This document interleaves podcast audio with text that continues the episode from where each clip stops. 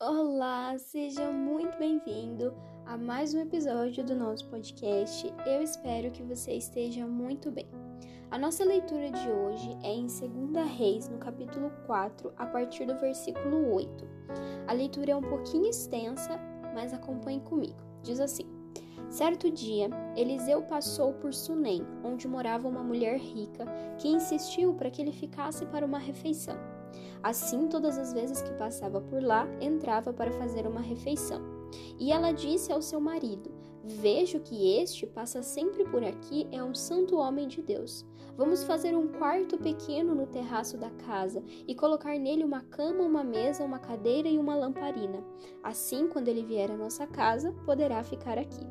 Um dia, vindo um profeta para ali, retirou-se para o quarto e se deitou. Então disse ao seu servo Geazi: Vá chamar a sunamita. Ele a chamou e ela se pôs diante do profeta. E este tinha dito a Geazi que dissesse a ela: A senhora nos tem tratado com muito cuidado. O que podemos fazer pela senhora? Podemos falar em seu favor junto ao rei ou ao comandante do exército? E ela respondeu: Estou bem vivendo no meio do meu povo. Então o profeta perguntou a Geazi: O que se pode fazer por ela? E Geazi respondeu: Ora, ela não tem filhos e o marido dela já é velho. E Eliseu mandou chamá-la e disse: Vá chamá-la. E ele a chamou e ela se pôs na porta. Então o profeta disse à mulher: Por este tempo, daqui a um ano, você terá um filho nos braços. E ela disse: Não, meu senhor, homem de Deus, não minta para esta serva. A mulher engravidou e no ano seguinte, no tempo determinado, deu à luz a um filho, como Eliseu tinha dito. O menino cresceu e certo dia foi encontrar-se com o pai que estava no campo com os ceifeiros. De repente ele disse ao seu pai: Ai a minha cabeça, ai a minha cabeça. Então o pai disse a um dos servos: Leve-o para a mãe.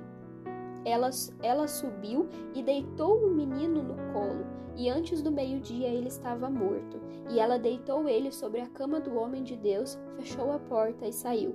Chamou o marido e lhe disse: Mande um dos servos e uma das jumentas, preciso ir depressa falar com o homem de Deus. E assim ela partiu e foi falar com o homem no Monte Carmelo. Ao vê-la de longe, o homem de Deus disse a Geazi, seu servo: Veja, é a sunamita.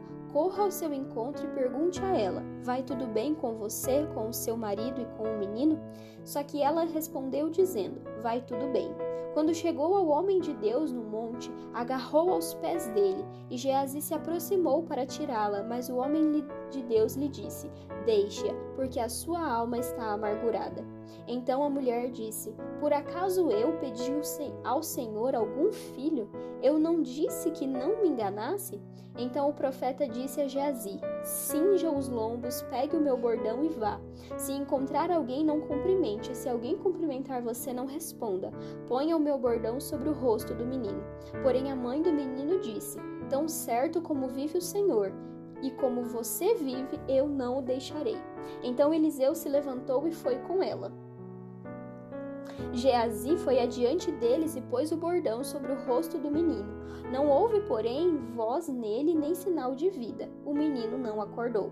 Quando o profeta chegou à casa, eis que o menino estava morto sobre a cama. Então entrou, fechou a porta e orou ao Senhor.